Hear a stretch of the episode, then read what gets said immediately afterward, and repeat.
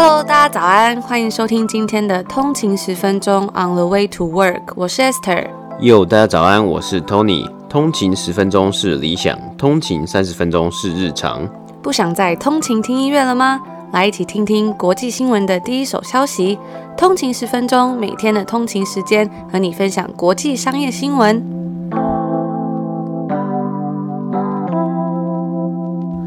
大家早安，欢迎回来通勤十分钟。今天是二月二十二号，星期一。大家早安，欢迎回到一个礼拜的第一天。本期节目由 C 给赞助播出。What makes you smile？今天在这边跟大家分享一个小故事啊。我记得四年前呢，我们在决定搬去加拿大之前，去了一趟温哥华。我们花了很多时间，用徒步的方式在温哥华这座城市散步。那走着走着啊，就看到了桥下有一个黑板。那黑板上面呢，有一个斗大的标题字样，就写着 What makes you smile？当然底下有很多留言啊，有人写下心爱的人的名字。有人呢是写到听到音乐会心一笑，也有人当然会写到温哥华这一座城市。而 Esther 当时就捡起了旁边的粉笔，写下了 Living in Canada 这个目标。四年过去了，现在想起来还真的会不自觉的微笑。不能说完全达到我们的目标了，但是一路上走来是一个逐梦踏实的旅程。那为什么会记得这么清楚呢？因为那个时候我有用我的 GoPro Hero 4录下影片。存在我的 Seagate 硬碟之中。那最近就在整理硬碟的内容，同时翻到了这部影片。我觉得记忆这种东西啊，真的蛮奇妙的。透过科技帮助我们拍下照片和影片，可以让我们更了解过去做过了什么事情。但是越来越多的资讯啊，越来越多的照片，iPhone 的记忆体可能只有一百二十八或两百五十六 GB，可能四五年前的档案就被迫要删掉了。这时候拥有一个硬碟，就是存在这些记忆的好方法。这次跟大家介绍 Seagate 的硬碟呢，Seagate 是一家来自美国、营收一百亿的硬碟制造大厂，提供企业与个人资料的解决方案，持续开发先进的储存技术。他们致力于用更新的科技，持续提升硬碟的容量还有效能。在现今的世代啊，资料以及数据会越来越多，需要一个地方好好储存这些档案还有资料，不只是照片，像我们每天录音档的资料，我也都希望可以好好的保存，因为有太多的 NG 档案是。不见天日的，那之后有机会呢，再来跟大家分享一下。所以这些档案啊，它就不只是档案，更是我们的回忆，专属于你自己的故事。那当然，市面上也有许多不同的储存资料的方式，但是我相信硬碟目前也是一个好的选择。在与 CGate 的业务经理沟通之后呢，了解到这个 Seagate 它很重视每位客户所储存的资料的重要性。每一颗硬碟它最有价值的部分，不是硬碟的本身，而是里面累积的内容，可能是创作。心血也可能是很珍贵的回忆，尤其现在的硬碟容量越来越大，相信使用者会更希望资料可以有更好的保护，因此，Cgate 提供了业界唯一最完整的售后服务。除了 Cgate 的三年到府收送保固之外，他们更提供了三年的资料救援，不用担心硬碟故障又要花大笔大笔的钱找回最重要的回忆，买就直接拥有三年全方位的保固，让你安心的储存。除此之外呢 c gate tool 的备份软体也提供多种不同的备份方式。本次我们体验了 c gate 的两个系列，One Touch SSD 采用织布覆盖。黑灰色系列非常有设计感，我马上就把它放在我的收纳板上面了。而且重点是它超级小，拥有一 TB 的容量，硬碟竟然比我的卡夹还要小，完全就是资料随身带着走。那第二个系列呢是 Backup Plus，那它是采用铝质法丝纹上盖与一体成型的机身，五 TB 的容量可以让我更安心的创作、存放所有的音档以及我的影片。那本次呢，感谢 C 给提供通勤族九五折优惠，适用于含。四 TB 以上的外接硬碟以及外接 SSD 硬碟，可以使用 PC Home 以及 Momo 领取折价券。那详细的内容以及连接，我们会放在本集的 Show Note 底下，有兴趣的通勤族可以去看看哦。那我们今天呢，有一个小彩蛋，就是在我们前面提到的这个在天桥底下上面写了 What makes you smile 这个东西呢，其实这个影片真的它还有存在着，所以我们会把它放在我们的 Instagram 上面，大家有兴趣的话，记得要去点来看一下哦。我都忘记有拍这段影片了，真的是。那种回忆就瞬间涌上心头的感觉，哇，真的是还蛮感动的，跟大家分享一下。今天是北美时间的二月二十一号星期天，那我们来讲讲上周五北美时间二月十九号的股市表现。上周五的道琼工业指数呢是上涨了零点九八点，那涨幅呢是不到零点零零个百分比，来到了三万一千四百九十四点。标普五百指数呢，S M P 五百是下跌了七点二六点，跌幅是零点一九个百分比，来到三千九百零六点。纳斯达克指数呢，则是上涨了九点一一点，涨幅是零点零七个百分比，来到一万三千八百七十四点。上周五股市收盘、啊，三大指数没有太大的震荡，而上周的单周表现，标普五百下跌了零点七一个百分比，纳斯达克指数呢下滑一点五七个百分比，而道琼工业指数呢则是小幅上升了零点一一 percent。上周的周期性股票啊是表现超过了整体的市场，包括原物料、能源以及工业类股，皆至少有一点六 percent 的涨幅。除此之外，上周五重点也包括美国十年期国债殖利率上。升至一点三四 percent，殖利率上升啊，债券的价格下跌。那我们有看到，包括美国经济似乎有好转的迹象。我们上周也有提到过，零售销售额报告看出消费者持续消费，在这个二零二一年的一月上升程度呢是超越了预期。更有经济学家就因此而增加了他们对今年第一季美国 GDP 的预期。加上上周，根据 CNBC 与美国新上任的财政部长耶伦访谈中提到啊，他认为一点九兆的刺激方案可以帮助美国在一年内恢复到正常就业市场的状况。因此，上周对于经济逐渐好转，而科技股包括脸书、亚马逊、Netflix 以及微软皆有下跌。Apple 上周单周股价下滑四个百分比，投资人将目光转移到周期性股票，包括金融以及能源类股。而也有分析师表示啊，上周殖利率上升，债券价格下降，而这几个月股市持续在一个高点，许多股票的价格或许已经在一个偏高的方向了，也有可能看到部分投资人将钱转移到债券市场等其他市场。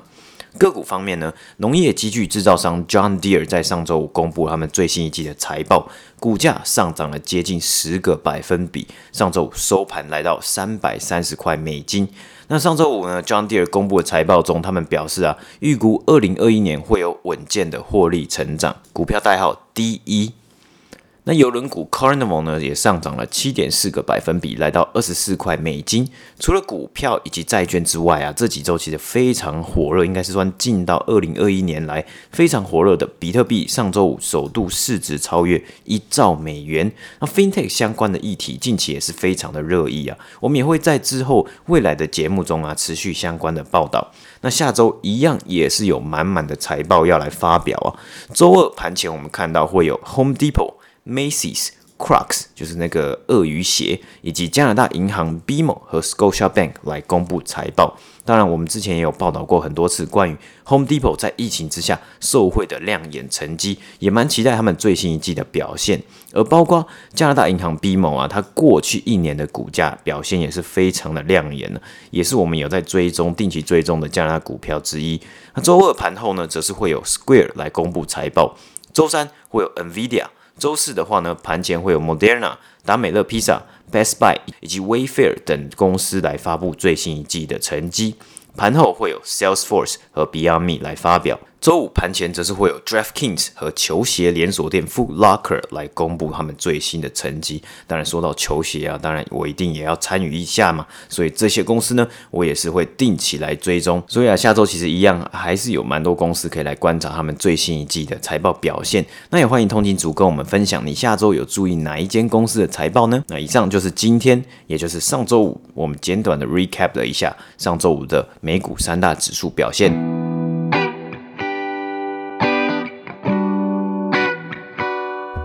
还记得前阵子我们跟大家常分享到这个 ESG 嘛，就是投资人非常感兴趣的这个投资领域。那今天呢，我们要来分享另外一个跟永续也有相关的东西。服装巨头 H&M 在二月十八号宣布了要发行六点零四亿的债券，那到目前为止呢，已经吸引了四十六亿的订单。大家可能会好奇说，H&M 跟债券怎么会有关联性呢？其实他们发起的是 Sustainability Linked Bonds，也就是 SLB 可持续发展债券。那这个债券呢是有惩罚机制的，要求 H&M 要使用更多的回收材料，并且减少温室气体的排放。期限是八点五年，年年利率为零点二五个百分比。那如果达不到这个目标的话，H&M 就必须要付出更多的年利率。而该债券呢，已经获得了七点六倍的超额认购。那在发行债券的时候呢，投资者在特定的期间会借给公司贷款，同时也会获得利息的支付。而在这一次，由于投资者对于 H&M 的债券需求可以说是非常的强劲，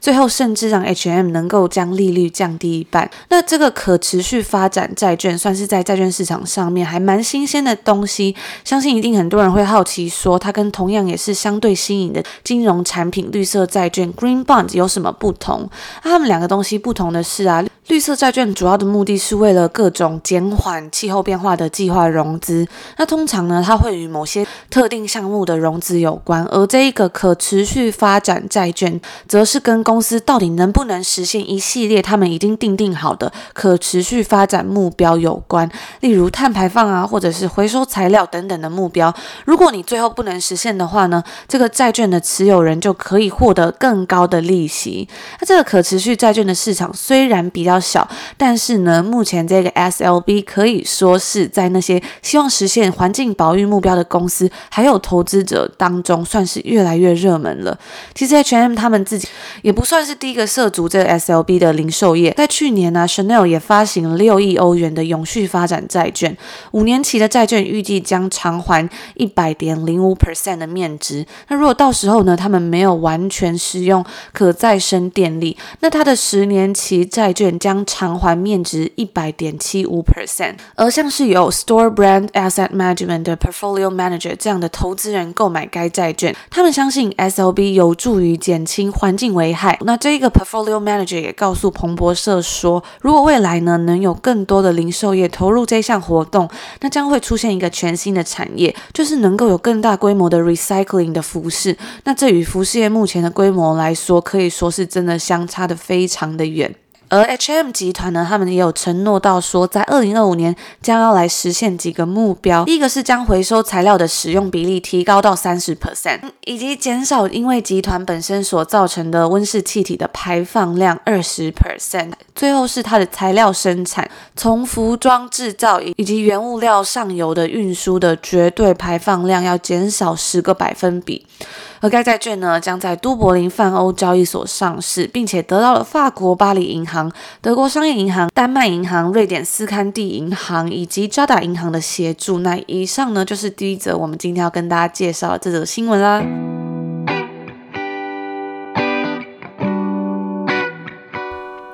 接下来第二则新闻呢，我们今天就来分享一下上一周发布财报的 Palantir。那上周 Palantir 的股价在连续六个交易日下跌之后啊，周五收盘上涨了十五个百分比，来到二十九块美金。那我们就要先来看看上周的财报表现。Palantir 在上周二公布了二零二零年第四季的成绩，营收来到了三亿两千万美金，击败分析师预期的三亿美金。较前年同期啊，成长四十 percent，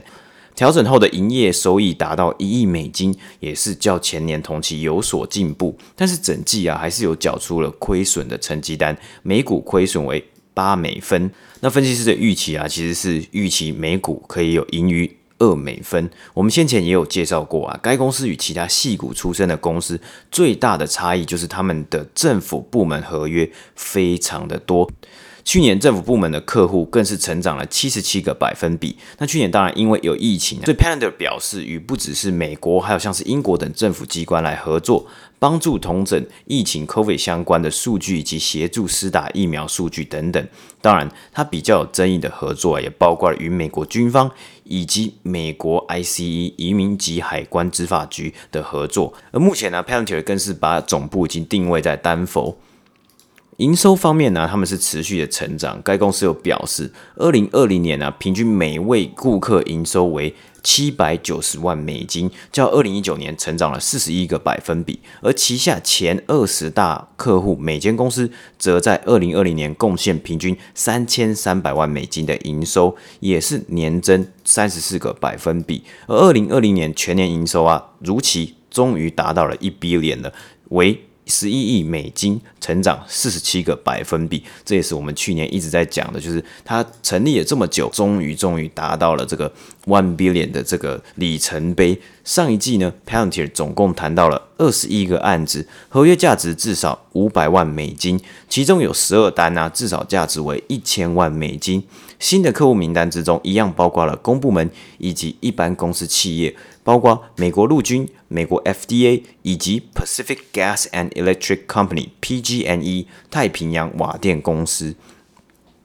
除了营收部分呢、，margin 也是有在进步的。去年 Palantir 持续优化旗下的产品，希望能够更快速的缩短产品到客户手上的时间。其中一个特点呢，我认为就是他们将旗下像是 Foundry 的产品啊，模组化 module，也就是客户只需要购买他们认为他们需要的部分，接下来一块一块更可以对症下药，比较像是客制化的感觉了。那 Sales and Marketing 呢，就是销售以及行销成本啊，在营收的比例啊，也有看到有下降的趋势，也希望啊，可能利用模组化，或许面对一般的商业客户，可以更好去销售。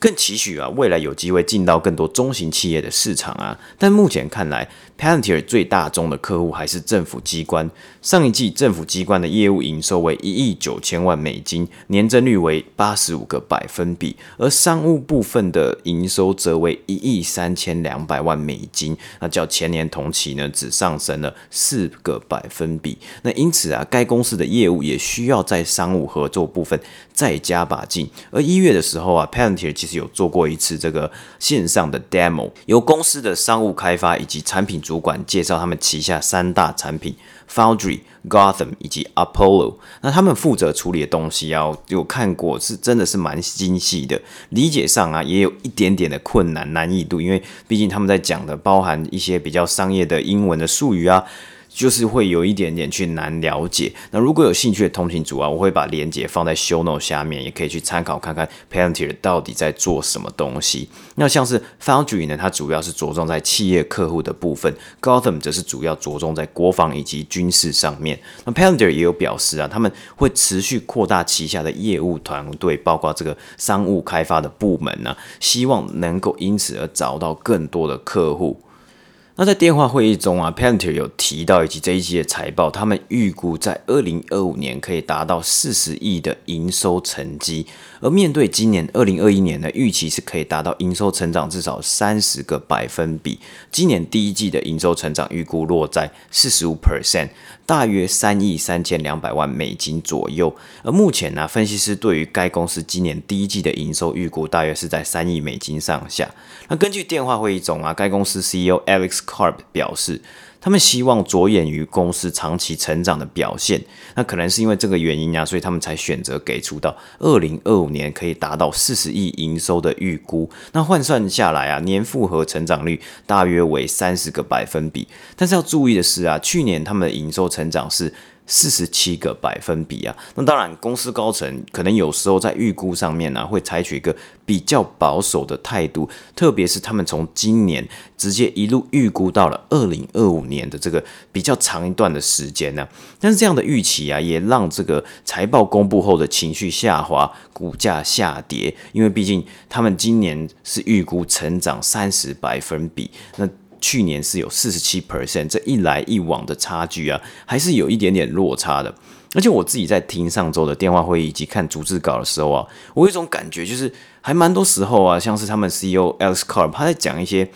比较不是重点的东西啊，就是讲一些很很漂亮的话，就是哦，他们可能 Palantir 是一个很特别、很创新的公司啊，很多公司不愿意跟政府合作的时候，Palantir 就去做了，然后后来就是觉得，诶 Palantir 是有成功的啊，所以 Palantir 是还蛮不错的这样子。那其实这也在财报上面啊，我觉得还蛮容易发生的，因为公司要自己去呈现自己的表现呢，有时候可能不知道。会有什么原因啊，或是怎么样的原因？所以他们会有点搪塞，或是可能就用一个比较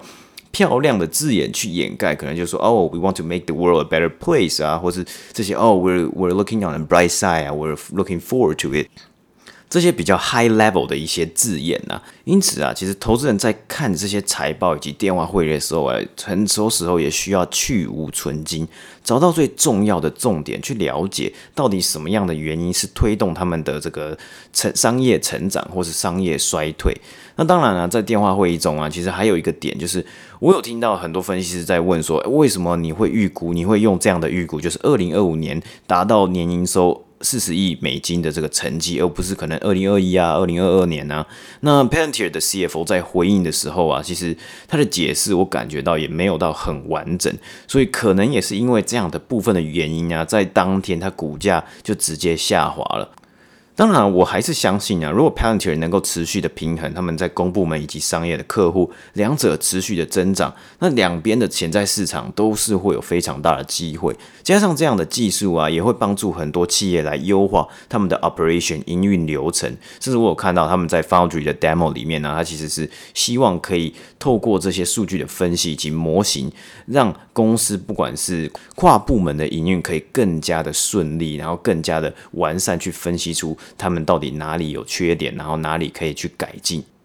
而且加上啊，毕竟他们与他们的合作签约通常也是签长期的。第一次第一次的合作可能营收不会很大，但慢慢的到后期的合作呢，营收会越来越增加上去。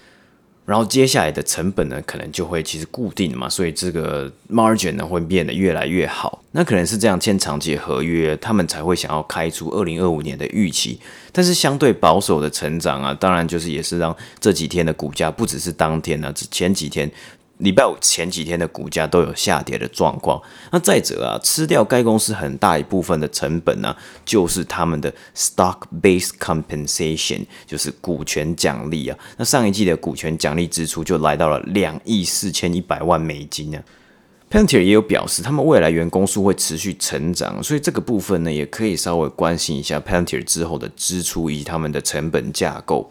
Panter 在去年呢，他们是采取直接上市 （direct listing） 的方式，让拥有股票的人可以直接去交易。但其实还有一大部分的公司内部人员 （insider） 有受到股票闭锁期交易的限制。那上周四呢，这个闭锁期也到期了，更多人可以直接的卖出他们的股份。可能也是这个原因，对于近期 Palantir 的交易价格上下波动有所影响。但是啊，包括上周有部分的银行分析师在上周也有上调了他们对于 Palantir 的目标价格。同时，CNBC 呢也有报道出 ARK Investment 他们近期也有加仓 Palantir 的持股。那这些情绪呢，也都造成了上周五 Palantir 股价上涨十五个百分比的部分原因。那后续呢，我们也是会持续的关注 Palantir 这间公司。那以上呢，就是今天第二则新闻的播报。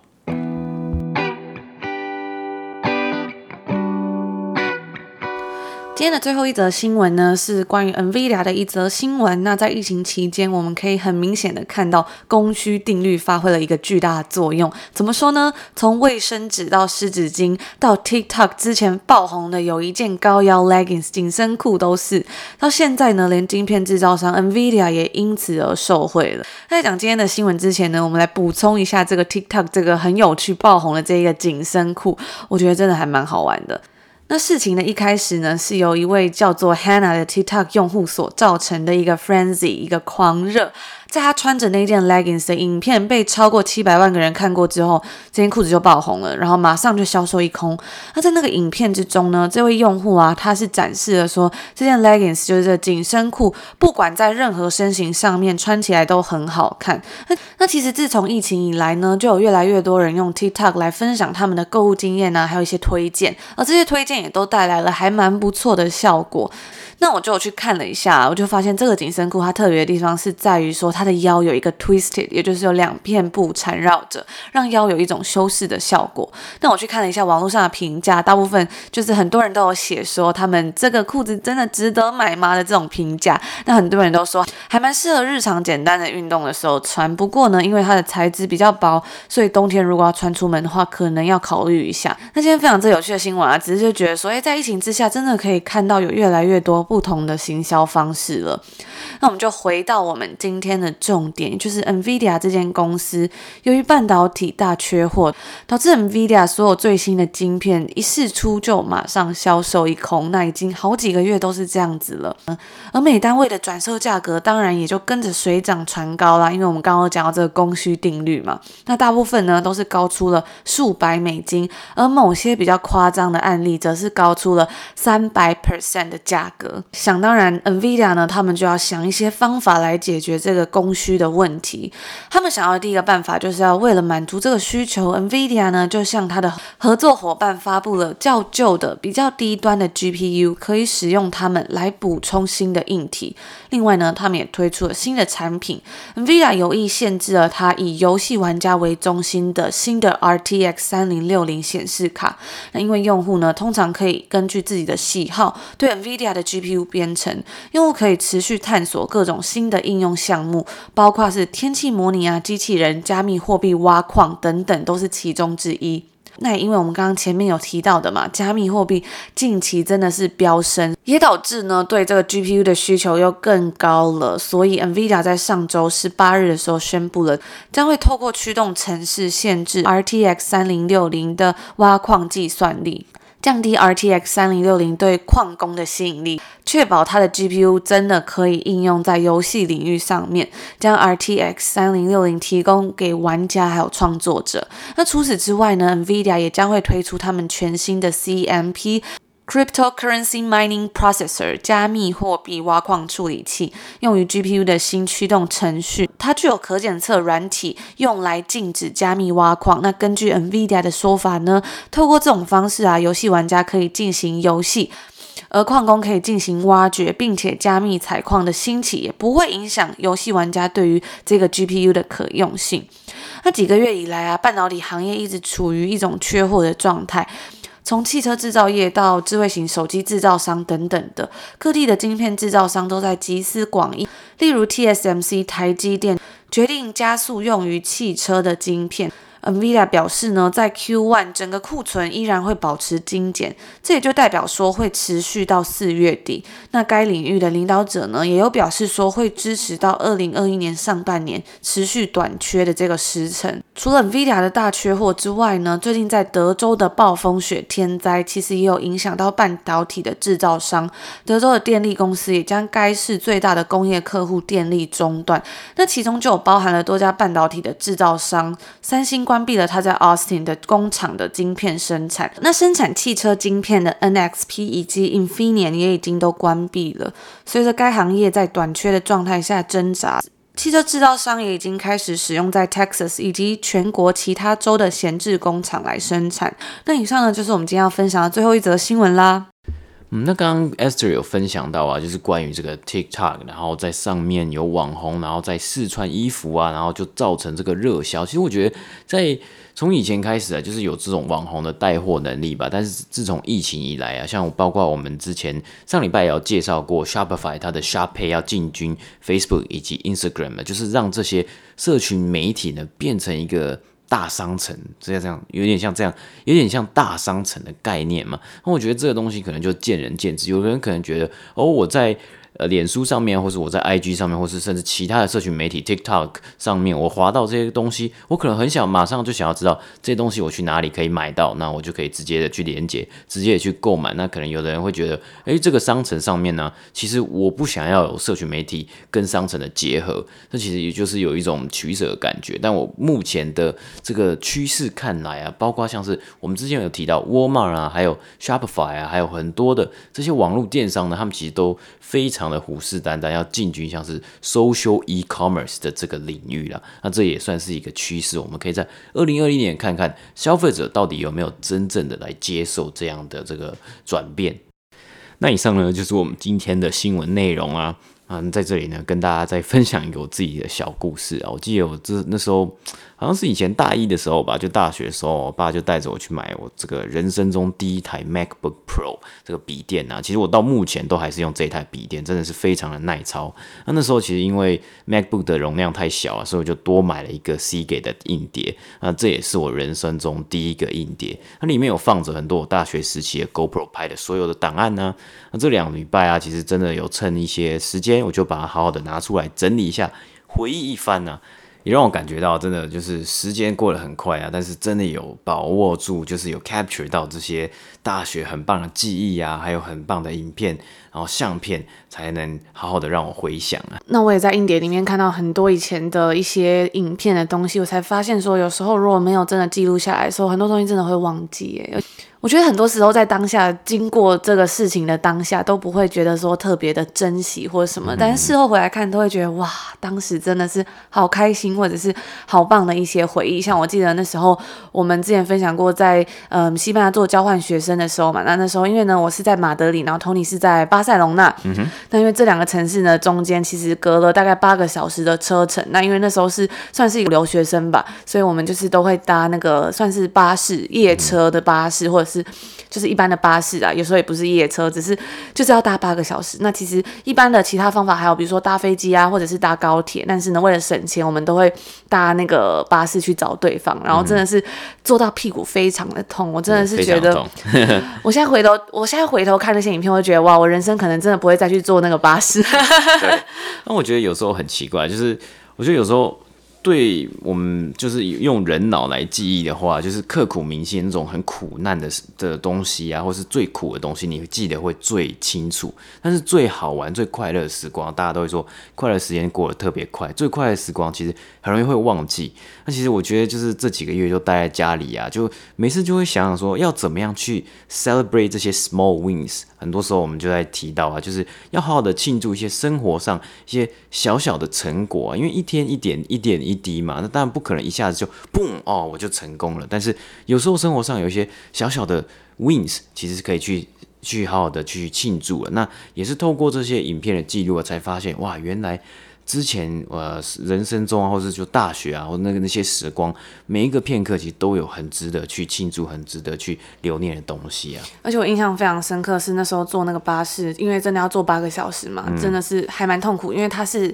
就是像那种核心客运啊，或是台湾那种就是搭那种没有到核心客运，就比那个还在烂，还烂。然后就坐起来真的非常的不舒服，而且那个位置真的很小，就是超级不舒服。然后我那时候就觉得还蛮痛苦的，就是每次常常都要搭很远的车。这样子，然后可是呢，我就觉得说，现在回想起来，我觉得是一个真的非常难忘的经验。我自己真的很怀念的，很多 很多很开心的回忆都记不起来，可是这种很深刻的东西都会很印象深刻。有一次我在搭那个巴士的时候，因为它中途有一站是那个萨拉戈萨，然后它就是大概搭四四个小时的时候，你要下车嘛，休息一下，让大家上厕所什么的。然后我记得有一次那在那一站的时候呢，不知道为什么有一个司机就把我们载到一个很荒郊野外的地方，因为西班牙在城市跟城市中间就是比较郊区的地方真的就是蛮像那种地中海气候，就是会有那种很多很多，就是很矮低小的那种树。就是算橄榄树嘛，然后还有就是一望无际的草原呐、啊，就都是草原呐、啊，就真的还蛮不一样的嘛。那他那时候就在我们到很奇怪的一个地方，然后还有一些杂货店，那是晚上，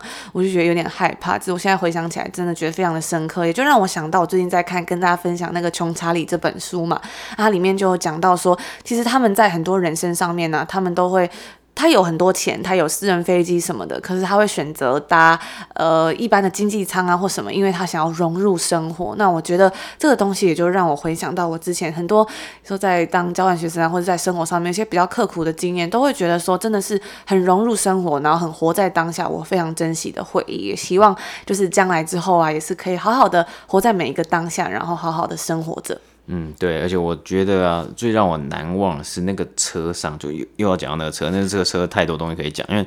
那个车上啊，就是因为八个小时嘛，所以大概坐可能坐两个小时、三个小时之后啊，你就会闻到一股恶臭的大便味，因为它车上有厕所，所以你就会闻到屎味，就。真的很痛苦，因为有时候可能真的是晚上做，或是你在车上没有事情就睡觉，你会被那个恶臭的臭味臭醒，真的很臭。然后大家也都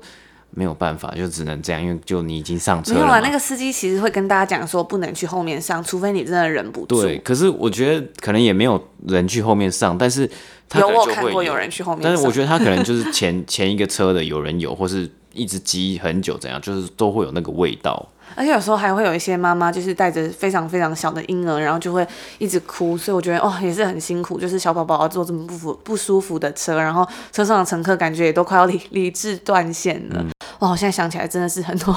很多很难忘的回忆，我觉得真的是哇很值得就是就是觉得说，因为在今年嘛，疫情之下都不能出去旅游，所以常常会想到这些东西。不知道大家会不会很怀念，就是去旅游的时光？嗯，对啊，那就是回想到，其实我也是非常的感谢我爸爸当时的赞助啊，才就是买了给我第一台人生第一台 MacBook Pro 啊，也算是其实也算是我人生中一个非常难忘的回忆啊。那那终于讲完我们今天要跟大家分享的东西啦，也是一个礼拜的第一天，祝福大家有一个愉快的星期一，愉快的开始，我们就明天见，明天见，拜拜。拜拜。